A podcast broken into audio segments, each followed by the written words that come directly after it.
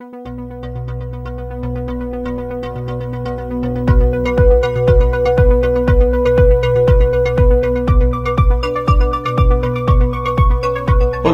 bienvenidos a Escuchai, tu podcast sobre inteligencia artificial. Mi nombre es Simón, me encuentran en arroba artificial Simón. Estoy aquí junto a mi amigo Diego. Hola Diego, ¿cómo estáis? Hola Simón, eh, muy bien, gracias. Eh, un saludo a quienes nos escuchan en nuestro cuarto episodio de Escuchai. Y le queríamos agradecer también a la gente que nos ha estado siguiendo por las redes sociales, que nos ha dado like, que nos ha agregado, a, que nos está siguiendo en el podcast, en Spotify y en SoundCloud. El- Sí, muchas gracias eh, por todo el apoyo y el feedback siempre es bienvenido. Si quieren que conversemos sobre algún tema, lo podemos incluir en nuestro backlog de temas. Perfecto. ¿Te parece, Diego, si entramos en materia? ¿Qué vamos a conversar en el cuarto podcast? El cuarto podcast es sobre data science o ciencia de datos. ¿ya?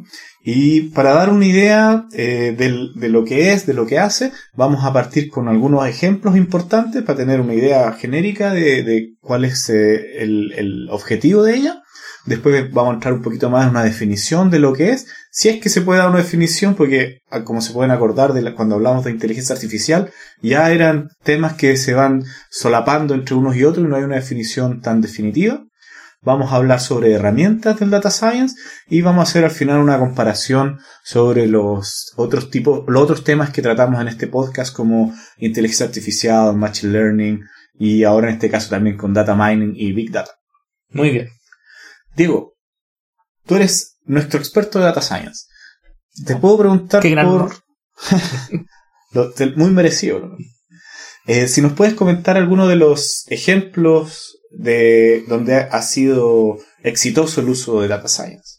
Algunos ejemplos vienen del procesamiento de grandes volúmenes de datos, como por ejemplo en Google o LinkedIn, donde se utiliza para hacer marketing, publicidad dirigida, para poder perfilar usuarios y ofrecerles el contenido que uno cree que están buscando. O sea, por ejemplo, cuando te sale en Facebook, te recomendamos que hagas link, clic en esta página o te queremos vender este producto y, y- y tú te das cuenta que está relacionado con cosas que tú hiciste.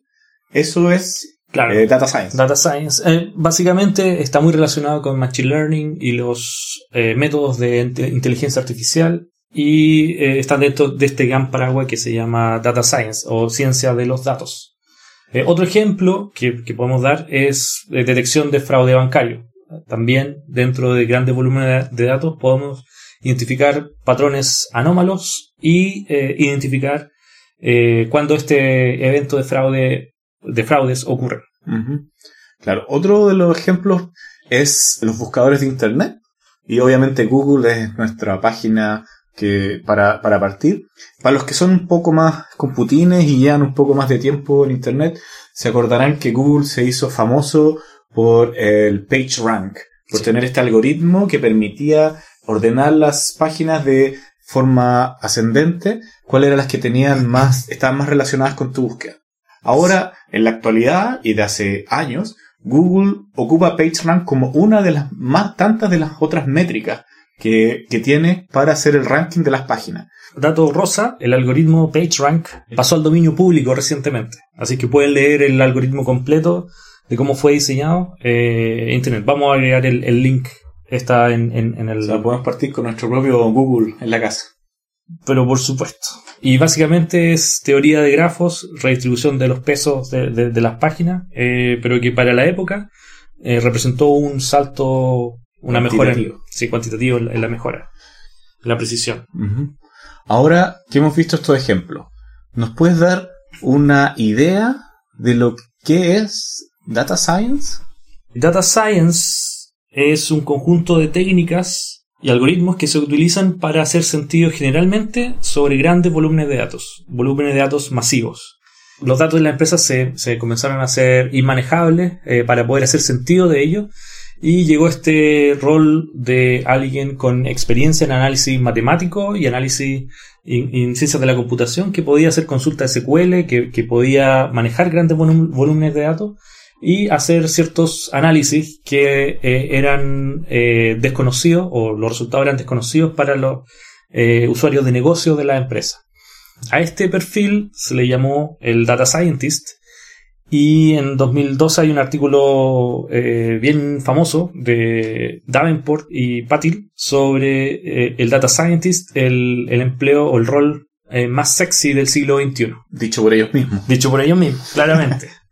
y lo que podemos ver desde esa época es una migración masiva, de, de hecho en 2012 hubo una, una migración masiva desde la academia a la industria. Investigadores PhD con capacidades analíticas a industrias para llenar estos roles de data scientists que básicamente eran capaces de manejar grandes volúmenes de información y aplicar técnicas de exploración y análisis de datos en estos, en estos datasets. Pareció lo que estamos viendo ahora con el auge del machine learning, ¿no? Exactamente. Mi, lo, lo, que entiendo de lo que tú me estás explicando, que nos estás explicando, es que inicialmente existía este tipo de análisis sobre los datos donde no era necesario tener una gran infraestructura, porque no habían tantos datos, eran manejables todavía en un computador, en un servidor eh, estándar. Y luego empezaron a integrar más datos, donde ya no era, no era suficiente estas estructuras que tenían, y pidieron ayuda de eh, la gente de Computer Science, de databases, de base de datos, donde ellos lograron, eh, donde se crearon estas nuevas herramientas para poder manejar grandes datos donde inicialmente, eh, si es que no me equivoco, antes de que llegaran las grandes cantidades de datos, era el, data mining lo que se hacía, que se buscaban relaciones, extraer características de la información, de los datos. Exactamente. Y cuando llegó todas estas herramientas, se agrupan en, en Big Data, que es un set de herramientas que nos permite generar eh, grandes datos. Y esto en conjunto, más algunas otras técnicas de modelamiento, por ejemplo, Machine Learning o algunas otras técnicas de inteligencia artificial, se conglomeran en este tema llamado el data science. Originalmente el data scientist era eh, un, profesional que se dedicaba a hacer sentido de big data, de, de grandes volúmenes de datos. Big data empieza con un auge eh, después del 2006, cuando se abrió open source la plataforma Hadoop y desde entonces eh, una serie de otras plataformas han salido open source para el análisis de grandes volúmenes de datos. Este, así como tú bien lo explicabas, este, este match, mashup entre el conocimiento matemático y estadístico y la capacidad de procesar grandes volúmenes de datos da a luz al data scientist. Diego, me asalta una duda ahora sobre el nombre de este tema. El tema se llama Data Science y, y veo que es más orientado a resolver problemas del tipo ingenieril. Me gustaría saber de dónde viene la parte de Science y si tú estás de acuerdo con que se llame Science. Sí, es una buena pregunta que eh, es súper válida y, muchos investigadores se, la, cuestionan. Personalmente, yo prefiero llamarle a todas estas tecnologías eh, Data Technologies o tecnologías de, los datos, eh, que en el fondo es Data Analysis más procesamiento de grandes volúmenes de datos y las plataformas que necesitas para, para ello. La respuesta que, que, se, que se entrega generalmente respecto a data science, porque data science es, eh, como tú bien decías, muchos de los problemas son ingenieriles, son de, son de, tipo de, tenemos un problema, diseñar una solución, eh, implementarla eh, con herramientas ya conocidas. Con herramientas conocidas, claro. Pero también parte del, del rol de lo que tiene que hacer un data scientist es generar experimentos. Em, en el cual genera una hipótesis eh, X, que va a ser válida o no al final del experimento, y probar este, esta hipótesis a través de los datos y las técnicas que diseña. Esos son experimentos, por ejemplo, para descubrir o encontrar nuevas formas de extraer características o relaciones dentro de los datos. Sí. Ese tipo de, de, desarrollo, de investigación, es muy similar a lo que hace un científico de Machine Learning o inteligencia artificial. Yo creo que en Data Science la mayoría de las acciones que se hacen de los, de los temas que, que un Data Scientist eh, ve día a día es eh, sobre técnicas de cómo utilizarlas, cómo solucionar estos problemas en la empresa, en una entidad, qué sé yo. Y existe una pequeña parte donde todavía se, se quiere mejorar este tipo de algoritmos, pero ahora están ese, ese tipo de algoritmo, el tipo de manejar, de, de, de, encontrar una nueva forma de extraer información interesante, también cae en otros eh, científicos, por ejemplo los de Machine Learning. Sí, y, y así se, se, se, van creando roles, por ejemplo, con el auge de Big Data y, y Data Analysis, eh, se, se, se tendieron a separar naturalmente roles como el data scientist. Espera, Big Data y Data Analysis. ¿Me puede así rápidamente definir Claro, cuál es cuál? Cuando digo Big Data me refiero al- a, la capacidad de diseñar cómo procesar los datos, más que qué procesar o los algoritmos que aplicar, es cómo procesar en, en físicamente, en, hardware, distribuir los datos, separar los datos, replicar los datos. A una gran cantidad de datos que ya no se pueden procesar en un computador eh, Claro. estándar o un servidor estándar, necesitas distribuirlo y para eso necesitas nuevas herramientas. Claro, por, por Big Data me, refiero a eso. Y Data Analysis me refiero a las técnicas, estadística, eh, modelos matemáticos, eh, algoritmos de Machine Learning para procesar eh, est- estos volúmenes de datos. Pero hay una separación natural que se, que se tiende a dar entre el procesamiento que sea eficiente en hardware, hacer data sharding, separar los datos, replicarlos, hacer varias copias, procesar dónde los datos eh, se encuentran, eh, más que mover los datos dentro de la red, que eso es más caro en términos de, procesamiento, y qué tipo de algoritmo ocupar, eh, dado el problema que tengo, dado los tipos de datos que tengo, dado los problemas con los datos que, que- que estoy trabajando. Ese rol es más para el data scientist y el encargado de diseñar o, o hacer todo este pipeline que se llama este, este conjunto de procesos para generar los datos cae, recae en el data engineer, en el, en el ingeniero de datos, que eh, en términos simples, el ingeniero de datos se va a preocupar de la eficiencia del proceso, de que procese los datos eficientemente en el menor tiempo posible y con la mayor precisión posible. Y el data scientist se va a preocupar más de la accuracy del, del resultado de los modelos que sean precisos, que sean correctos y que tengan la, la menor cantidad de error posible. Claro. Otra pregunta que me asalta, Diego. Llamemos a la policía. es eh, ¿cuál es el flujo de trabajo que tú tienes desde el momento que eres requerido, requerido para solucionar un problema en una empresa? Por ejemplo, estamos, tengo una empresa y he descubierto que últimamente estoy ganando menos de lo que estaba haciendo hace un tiempo y empiezo a revisar y yo veo que se me están yendo los clientes. Ya. Pero hasta ahí yo entiendo y no, no tengo otras herramientas para saber cómo solucionar esto. Y la- alguien me dijo por ahí, consíguete a un ingeniero de ciencias, Un, un De datos. científico de datos. científico de datos. Bueno, los proyectos más exitosos son aquellos que generalmente tienen la pregunta bien resuelta al principio del proyecto. Entonces hay que empezar con el... Bien definida. bien definida. Hay que empezar con, eh, con el final en la mente.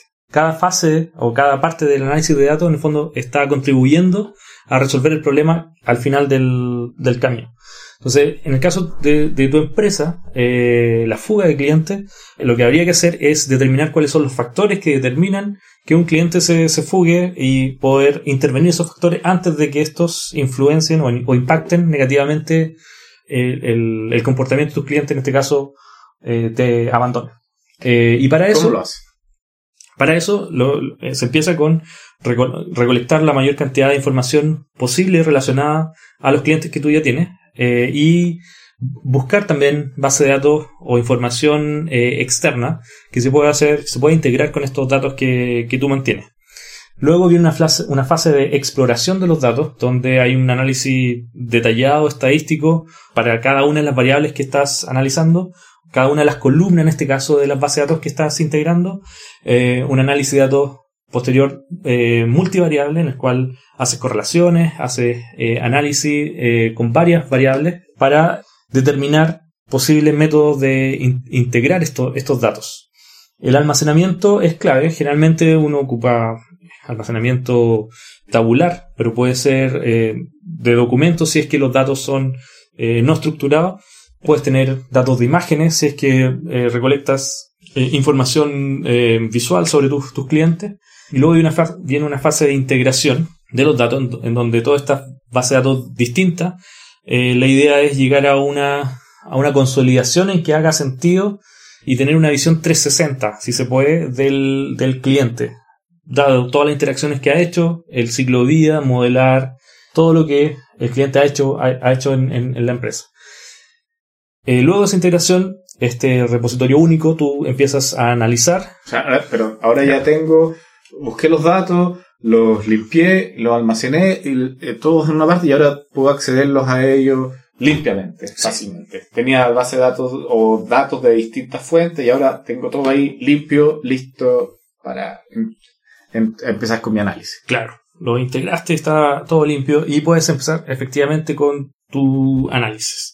Puedes hacer análisis de correlación, eh, analizar las variables numéricas, generar una serie de estadísticas para poder entender el comportamiento de los clientes y a las variables discretas o, de clase, hacer análisis de frecuencia, eh, análisis de similitud entre las variables y modelar eh, al paso siguiente. En el fondo, lo que quieres hacer es poder identificar los clientes que se fugan, construir una base de entrenamiento. En el fondo, los clientes, una base completa de clientes, tener los clientes que se fugan y otros que no se fugan, eh, y de- determinar un punto en el tiempo en el cual para toda la base tú tienes el historial de, de transacciones o el his- historial de comportamiento de esos clientes. Ahora si lo puedo traer un poco más al lado de eh, la inteligencia artificial o el machine learning, que es justamente lo que tú me estás describiendo, es que estás haciendo, estás haciendo un, un aprendizaje supervisado, donde en este caso es que tratas de buscar eh, o de modelar cuándo, cuáles son las características que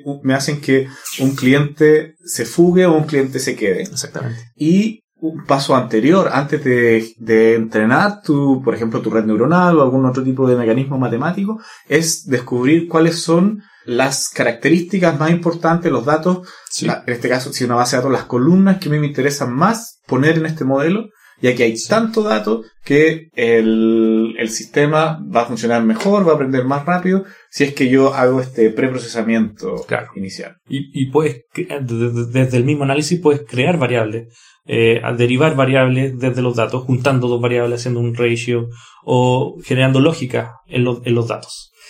Luego, eh, lo procesas. Generalmente esto son grandes volúmenes de datos y ocupas plataformas eh, adecuadas eh, para procesar, dependiendo de las necesidades de la empresa, pero si tienes, no sé, pues, más de varios millones de clientes, van a ser varias transacciones que vas a tener que integrar y para eso necesita una plataforma que se haga cargo de este procesamiento. Generalmente puede ocupar Apache Hadoop para el almacenamiento y procesamiento con MapReduce o Apache Spark que te provee más eh, algoritmos o, o más métodos para, para procesar eh, grandes volúmenes de datos y ahí puedes hacer integración o exploración de datos con Apache Hive que te permite hacer SQL sobre repositorios o datos que estén almacenados en Hadoop y otras herramientas. Luego del procesamiento viene la fase de visualización de datos para poder entender, explicar eh, el fenómeno y si es que eh, tu hipótesis, las variables que creaste, que utilizaste, fueron efectivas o no. Y eh, luego de, esa- de- la fase de visualización y de validación del modelamiento, la guinda de la torta, generalmente el data scientist, la idea es que genere un producto de datos, los data products que se llaman. Un producto de datos viene a ser como la envoltura de todo el proceso, desde la recolección de datos, el procesamiento y el despliegue de los datos, visualizarlos, en una plataforma. Puede ser un- una plataforma de eh, recomendación, puede ser una acción, puede ser un, un listado de tareas que se suben a un sistema y eh, eso genera acciones, o puede ser eh, tan simple como una visualización de los datos que permita actuar e, e indicar al, al- a un agente si es que el cliente está en riesgo o no. Y Producto final que se le entrega al, un producto final, exactamente. El data product, producto final. Perfecto, me queda súper bien. Eh, entiendo ahora mucho más lo que es un data scientist. Bueno, ahora, escuchándote, como lo que hemos conversado ahora durante este capítulo, entiendo un poco más cuál es la diferencia con inteligencia artificial y machine learning. Por ejemplo, nosotros en el campo de inteligencia artificial no necesitamos todavía herramientas del tipo Big Data. Todavía somos capaces de entrenar nuestros modelos en un, en un computador potente, puede ser, o los subimos a la nube, etcétera, pero no necesitamos una infraestructura que esté presente en, todo, en todos lados. A pesar de, de cuando hacemos eh, procesamiento deep learning de supervisado, que necesitan grandes cantidades de ejemplos, todavía no son tantos como para necesitar una arquitectura especializada. Claro. Yo todavía puedo entrenar eh, un sistema en mi computador que aprenda a jugar eh, el Montezuma del Atari, el juego de Atari, y se va a demorar, bueno, un día, dos días, pero no necesito contratar una, un sistema eh, mayor. Claro. Una de las diferencias ahí eh, en Big Data, una de, las- de las características de Big Data básicamente es la variedad de tipos de datos que, que uno tiene para procesar, que puede ser distintos sistemas fuentes, puede ser base de datos externa, datos que recolecta, datos que compras, imágenes, etcétera, distinta variedad o tipo de datos. En el caso de inteligencia artificial, finalmente tienes un tipo de dato, la variedad es, es eh, la varianza es, menor porque tienes las imágenes y, el objetivo que necesitas encontrar, pero los tipos de datos van a ser eh, más reducidos. Otra de las diferencias que veo de lo que conversamos es que, que tenemos que en inteligencia artificial no solamente buscamos maximizar eh, las ganancias de una empresa o de una entidad, bueno, no todo tiene que ser dinero, pero los problemas no están atados a una entidad que nosotros queremos mejorarla en cierto sentido. También la idea más genérica de inteligencia artificial es tratar de eh, generar máquinas que, que, las cuales puedan razonar y tener resultados que, que, podamos llamar inteligentes, que se parezcan a lo que, lo que entendemos que una persona inteligente, un humano inteligente haría. Entonces es, abarca otro tipo de, de proyectos, me parece un espectro más, más grande de, de, de casos de uso. Claro. Y por otro lado, lo que conversamos antes, que el data science partió como una, una necesidad de cuando crecieron la cantidad de datos y ya el, procesamiento no era, no era suficiente, entonces hacían data mining, trataban de eh, descubrir relaciones o características de los datos. Ya no se podía hacer con, eh, con, con, el estado del arte en ese tiempo de, de los sistemas para procesar eh, grandes cantidades de datos. Entonces se necesitó estas nuevas técnicas que sí nos permiten hacer eso, que se aglomeran en, Big Data. Claro, em, exactamente. en, Data Science es como que hubiésemos estado haciendo data mining y subimos un nivel eh, en, la capacidad de datos que, que podemos procesar, pero además incluimos desde la recolección, desde el preprocesamiento de los datos, Data mining también lo tiene, eh, pero en, menor eh, volumen. Y además otras técnicas como análisis de grafo, que Big Data o te permite, o eh, Data Science permite, o incluye análisis de, grafos de, redes sociales, por ejemplo. Entonces, puedes procesar los datos de LinkedIn, de conexiones, de Facebook, las recomendaciones de personas conocidas. se hacen gracias a estos algoritmos de análisis de redes sociales que caen dentro del data science y se procesan gracias a plataformas de Big Data.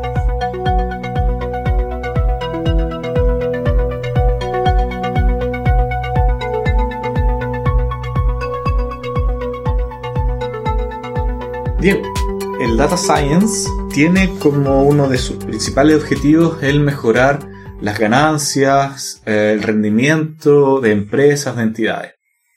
Ahora, no solo se busca mejorar las ganancias económicas de empresas, sino que también hay una corriente que busca utilizar estas técnicas de data science para mejorar la calidad de vida del ser humano. Y esta corriente se llama Data for Good o datos por el bien. Eh, por el bien, pero entendido como por el bien común.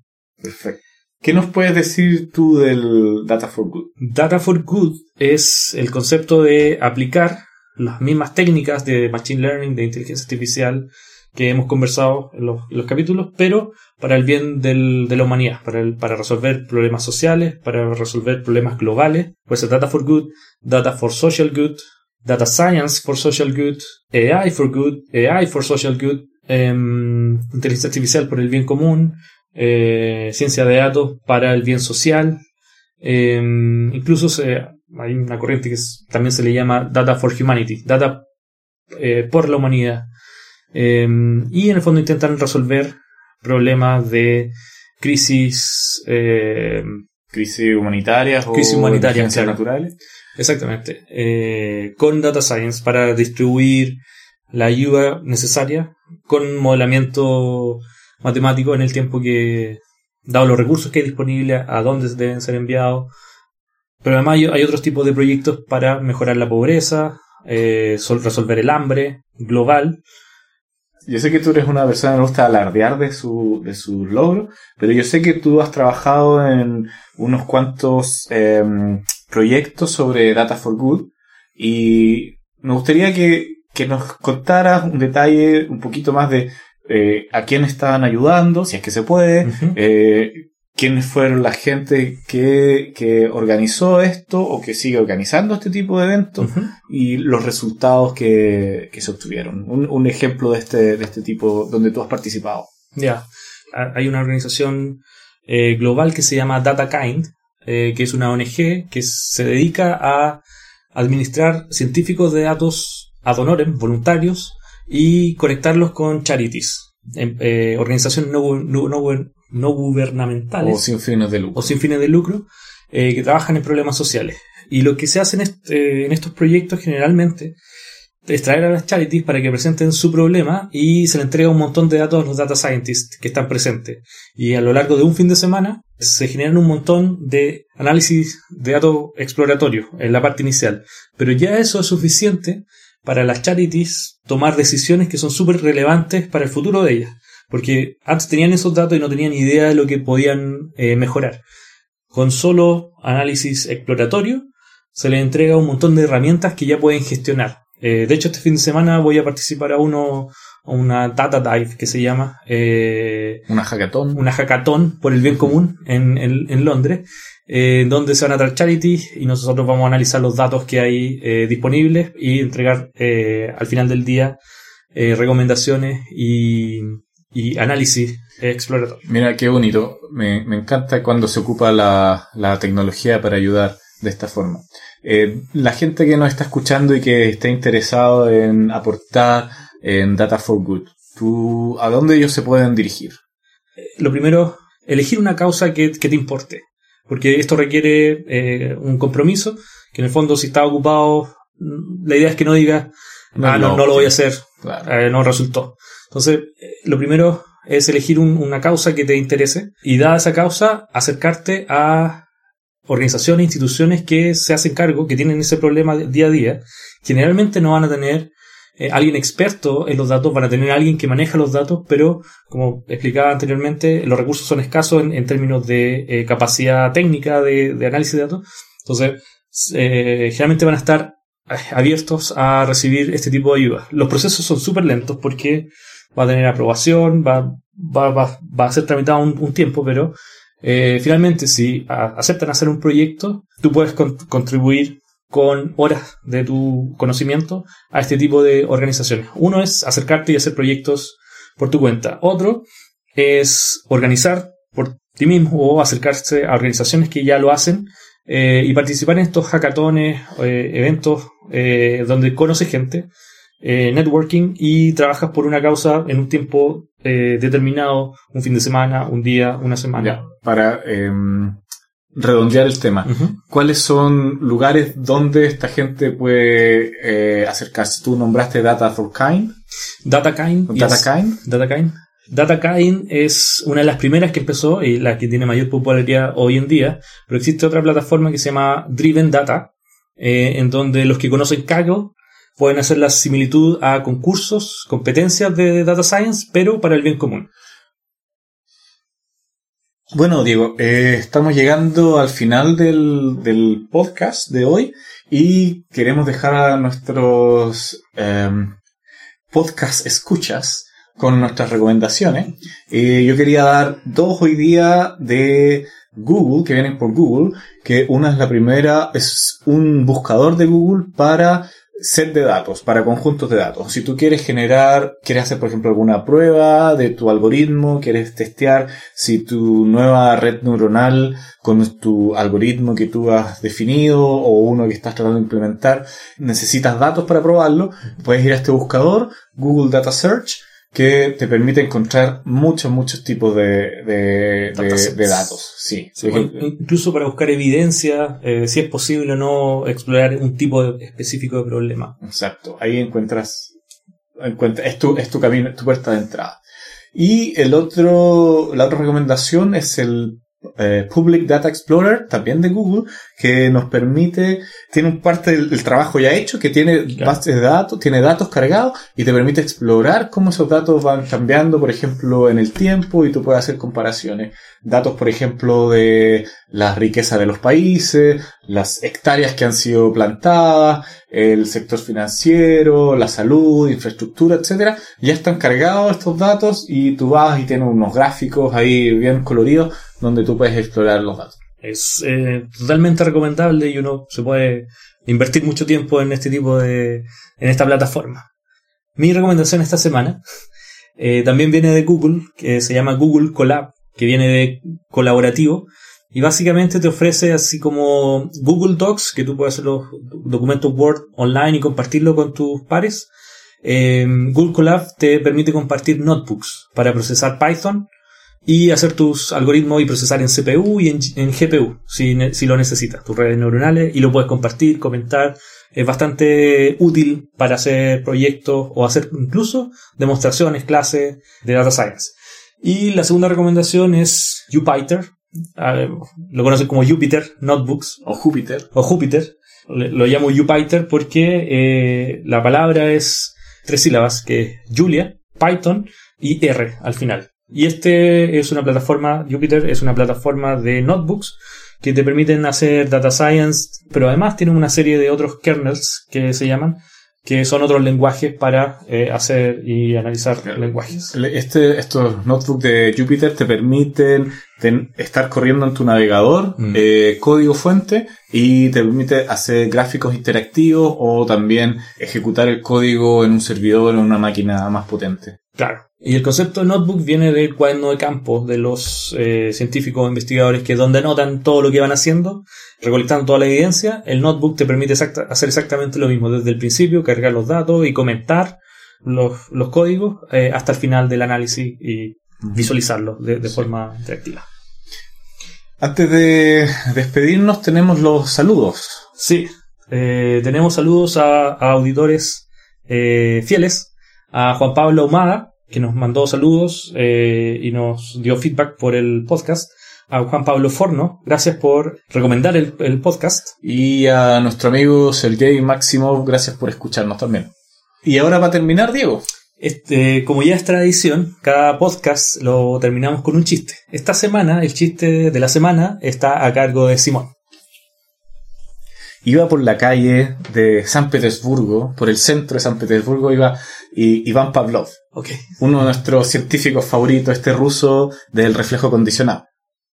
Iba caminando él muy distendido por la calle, por las calles ahí de San Petersburgo, y escucha una, a lo lejos escucha una campanita. Tilín, tilín, tilín. Se para en seco, se queda pensando. Chuta, se me olvidó darle comer a los perros.